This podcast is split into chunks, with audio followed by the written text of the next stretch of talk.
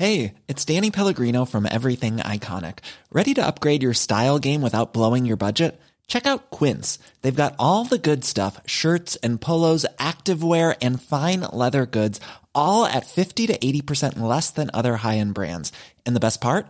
They're all about safe, ethical, and responsible manufacturing. Get that luxury vibe without the luxury price tag. Hit up quince.com slash upgrade for free shipping and 365 day returns on your next order. That's quince.com slash upgrade.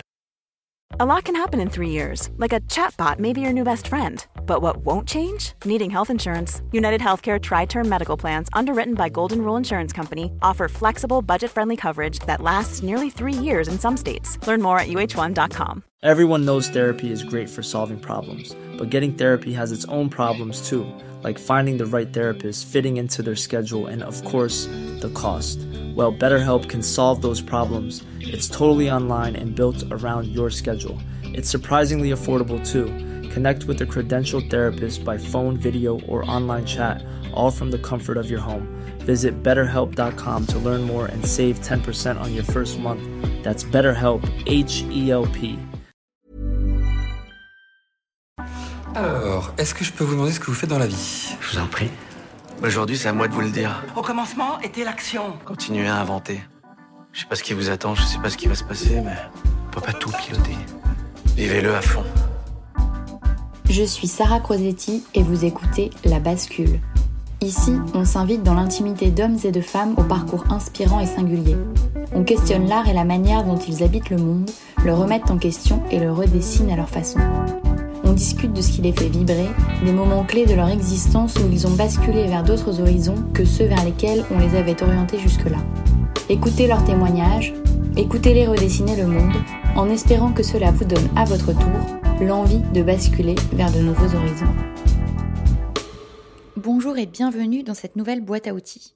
Aujourd'hui, j'avais envie de vous parler d'un sujet qui revient très souvent et qui est j'ai envie de changer de vie, mais je ne sais pas quoi faire. Souvent, vous avez envie de changer de métier, de retrouver du sens, vous en avez marre aussi de votre quotidien. Vous avez mille envies et pour autant, pas une seule piste valable. Vous changez tout le temps d'avis, vous n'arrivez pas à vous concentrer sur un projet, vous n'avez pas de véritable passion, alors c'est compliqué de trouver la bonne piste de reconversion.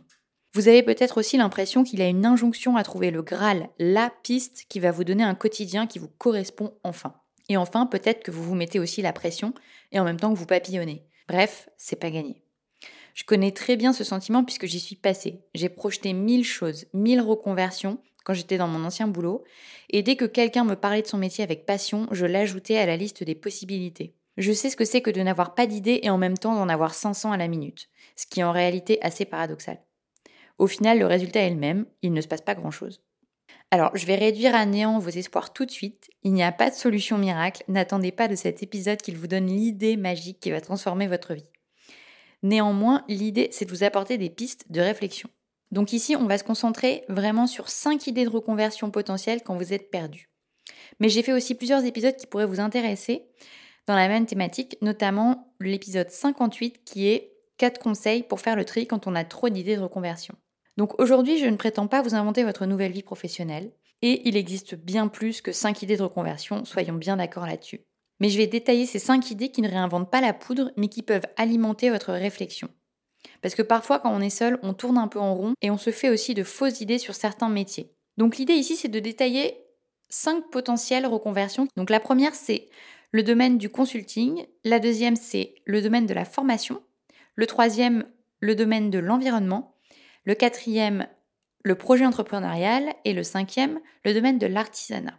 Donc si on commence par le premier qui est le domaine du consulting, qui peut sonner effectivement un peu comme un mot barbare à première vue. Généralement, votre force quand vous voulez vous reconvertir, c'est que vous avez déjà un bagage, vous avez déjà une expérience, une expertise, quelle qu'elle soit. Certains ont envie de changer radicalement de vie en travaillant dans un nouveau secteur, une nouvelle ville, etc. Mais d'autres, et c'est peut-être votre cas, ont simplement besoin d'être plus indépendants, plus libres, sans forcément détester ce qu'ils font. Disons que le problème pour certains vient davantage de la forme que du fond. Dans ce cas-là, une piste intéressante peut être le consulting en indépendant sur ce que vous savez faire.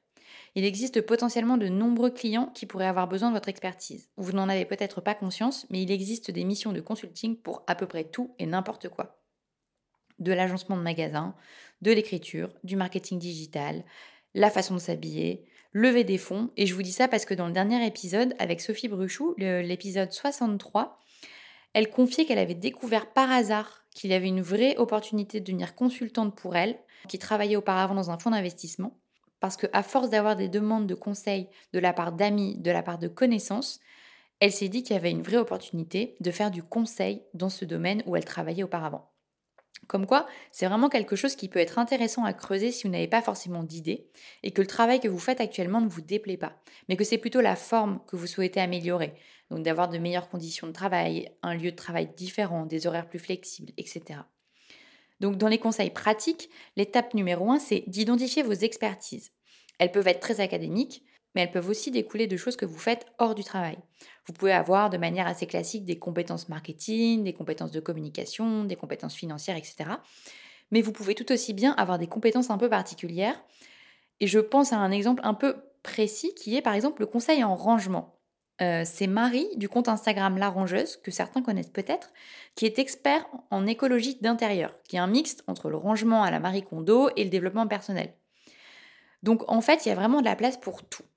Donc la première étape, c'est de définir votre expertise et je suis sûre qu'elles sont très nombreuses. La deuxième étape, c'est de se renseigner sur le marché potentiel. Commencez à vous renseigner sur vos expertises, s'il y a un besoin, si vous connaissez des particuliers ou des entreprises autour de vous qui paieraient pour ce genre de service ou de connaissances. Tous les moyens sont bons. N'hésitez pas à appeler les gens de votre réseau, à faire de rapides entretiens pour sonder un peu le marché. Et puis enfin, la troisième étape, c'est de se lancer pour une première mission du bouche à oreille, un profil malte, quel que soit le moyen, tentez une première prestation et voyez ce que ça donne. Confrontez-vous au terrain. Passons maintenant à la deuxième idée qui est le domaine de la formation. Ça rejoint un peu l'idée du consultant qu'on vient juste de voir, mais on rajoute ici une dimension très pédagogique. Vous avez une compétence et au lieu de l'appliquer, de l'exercer pour des clients, vous souhaitez la transmettre à d'autres. La logique est un peu différente, elle implique aussi des traits de caractère qui peuvent être un peu spécifiques. Il faut aimer partager, transmettre, avoir une certaine dose d'empathie, mais aussi beaucoup de patience. C'est une alternative très pertinente aux consultants si vous avez accumulé des années d'expérience dans un domaine. La logique, c'est exactement la même que précédemment. Il faut se pencher sur votre domaine d'expertise que vous pourriez avoir envie de transmettre. Puis, vous testez votre marché en vous renseignant sur les besoins en formation autour de vous. Comprendre si votre expertise a un intérêt à être enseignée à d'autres personnes. Comme dans l'exemple précédent, ce qui est positif dans ces deux cas de figure, c'est que le temps de formation d'études est quasiment nul. La reconversion peut être très rapide puisque vous avez déjà accumulé tout ce savoir, contrairement à d'autres cas où il vous faudra vous reformer dans un nouveau secteur. Tout l'enjeu par contre sera de faire de brèves formations sur la façon de transmettre au mieux votre savoir. Et encore, c'est pas forcément obligatoire. Et puis surtout, il faudra travailler et soigner votre réseau. Pour la troisième idée, qui est celui du secteur de l'environnement, dans de nombreux domaines, beaucoup de normes environnementales se développent et de nouveaux métiers se créent chaque jour autour de l'environnement, de la durabilité, des enjeux climatiques. Pour prendre un exemple que je connais bien, qui est celui de la finance, en quelques années, on a vu se développer des normes comme le RSE, qui est la responsabilité sociale des entreprises, avec des questionnaires à remplir, des critères à surveiller, notamment sur les sujets de société, d'économie, d'environnement. Donc au début, les uns et les autres faisaient leur tambouille un peu comme ils pouvaient. Et puis de plus en plus, tout ça s'est organisé, structuré, et on voit aujourd'hui apparaître de nombreux consultants et experts sur le sujet. Beaucoup d'entreprises commencent à externaliser ces compétences, à demander conseil à des gens qui progressivement se sont spécialisés sur ces compétences. C'est exactement le même cas pour les sociétés dites à impact. De nombreuses personnes se sont positionnées sur ce secteur pour aider les entreprises à devenir des entreprises à mission, des entreprises à impact, avec de multiples critères à remplir et comment les remplir au mieux. Donc c'est vraiment un exemple parmi tant d'autres, car je ne connais pas en détail tous les secteurs, donc je préfère parler de ce que je connais. Mais dans chaque domaine, il y a énormément d'opportunités sur ces secteurs de développement durable, d'environnement et de respect du vivant. Donc si cette voie vous intéresse, renseignez-vous sur les normes de votre secteur, sur les enjeux actuels, et vous découvrirez rapidement quels sont les nouveaux métiers qui peuvent se profiler. La quatrième piste de reconversion possible, c'est celle de créer son propre projet entrepreneurial. Alors ici, on ne va pas trop rentrer dans le détail parce que j'ai déjà fait beaucoup de boîtes à outils sur les grandes étapes pour lancer son projet, notamment l'épisode 36 qui est 7 conseils pour lancer son business quand on n'y connaît rien, ou encore l'épisode 60, 5 business models rentables quand on veut se reconvertir. Je vous invite donc vivement à les écouter si l'option de créer votre entreprise vous intéresse. Néanmoins, ce que je peux vous dire, c'est que c'est une piste très privilégiée quand on veut se reconvertir et que c'est une vraie source d'épanouissement. Ceci étant dit, il ne faut pas le faire pour les mauvaises raisons Car très souvent, les gens ont envie de créer leur boîte pour être libres ou pour être riches, ce qui généralement n'est pas la voie privilégiée. D'ailleurs, à ce sujet, dans le dernier épisode 63 avec Sophie Bruchou, qui est euh, investisseuse et consultante et qui travaille dans le milieu des startups, on parle en détail de ces biais qui font que beaucoup se plantent. Donc effectivement, ne pas lancer une boîte pour devenir riche ou être libre, car vous avez beaucoup de chances d'être tout sauf ça. La première raison, c'est que quitter une entreprise ou la fermer, c'est beaucoup plus difficile que de poser sa démission pour un job salarié. Donc la notion de liberté, elle est toute relative. Et d'autre part, moins de 1% des entrepreneurs deviennent millionnaires et environ 45% des entreprises échouent durant leurs 5 premières années selon l'INSEE. Donc si vous voulez devenir riche rapidement, les options de consultant ou de formateur me semblent plus à propos. En revanche, si vous avez un projet qui vous anime, que vous vous sentez l'envie d'entreprendre, d'épouser mille casquettes, de développer une idée qui vous épanouit, c'est clairement une voie qu'il faut envisager. La cinquième piste, c'est celle de se tourner vers l'artisanat. Alors, celui-ci, c'est un de mes préférés, mais il est également à prendre avec des pincettes. Céramistes, ébénistes, brocanteurs, verriers, de nombreux corps de métier ont le vent en poupe depuis quelques années. Et c'est une très bonne chose pour la transmission des savoir-faire. C'est une vraie opportunité si vous ressentez le besoin de travailler avec vos mains, de retrouver un métier beaucoup plus physique, manuel, en lien avec la matière. Il y a de très beaux parcours qui se créent chaque jour. Et à ce propos, je vous invite à écouter l'épisode 14 d'Alexandra Sliosberg, qui s'est reconvertie dans la brocante et la rénovation de meubles, ou encore l'épisode 21, qui est celui de Capucine Giraud, qui s'est reconverti dans un studio de céramique. Plusieurs choses à savoir néanmoins. Pour ce style de parcours, la formation compte assez peu. En revanche, la pratique compte beaucoup. Si vous avez un caractère un peu scolaire, il va donc falloir sortir de votre zone de confort et aller pratiquer en atelier. Vos diplômes ne vous serviront pas à grand-chose dans l'artisanat. Un autre point important à avoir en tête, c'est la rémunération. Généralement, ce sont des métiers qui demandent du temps, du savoir-faire, et donc les produits sont chers et peu destinés au commerce de masse. Il est souvent très compliqué de vivre uniquement de sa production. C'est pourquoi la plupart des néo-artisans développent des sources de revenus parallèles, comme la formation, la location d'ateliers, les masterclass, les kits à domicile, etc. Réfléchissez à ce type de reconversion nécessite donc d'être assez flexible et d'envisager dès le départ plusieurs sources de revenus potentiels et de ne pas se concentrer uniquement sur une vie d'atelier en solitaire sous peine de devoir réduire drastiquement son train de vie. Également, l'artisan se doit d'être multicasquette et donc il faut aimer faire beaucoup de choses soi-même, comme la production évidemment, mais aussi l'administration, la comptabilité, la communication, etc. Donc à privilégier si vous avez une âme de couteau suisse et pas peur d'apprendre de nouvelles choses au quotidien.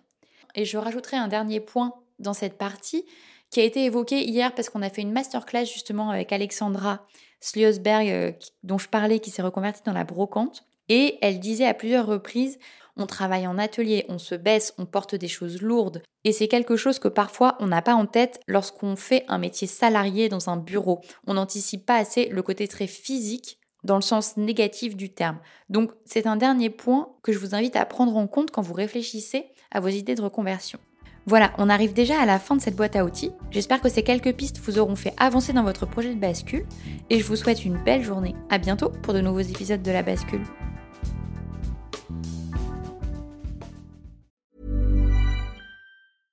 Mom deserves the best, and there's no better place to shop for Mother's Day than Whole Foods Market. They're your destination for unbeatable savings, from premium gifts to show-stopping flowers and irresistible desserts. Start by saving 33% with Prime on all body care and candles. Then get a 15-stem bunch of tulips for just $9.99 each with Prime. Round out Mom's menu with festive rosé, irresistible berry chantilly cake, and more special treats. Come celebrate Mother's Day at Whole Foods Market. When you make decisions for your company, you look for the no-brainers. If you have a lot of mailing to do, stamps.com is the ultimate no-brainer. Use the stamps.com mobile app to mail everything you need to keep your business running with up to 89% off USPS and UPS. Make the same no-brainer decision as over 1 million other businesses with stamps.com. Use code PROGRAM for a special offer. That's stamps.com, code PROGRAM.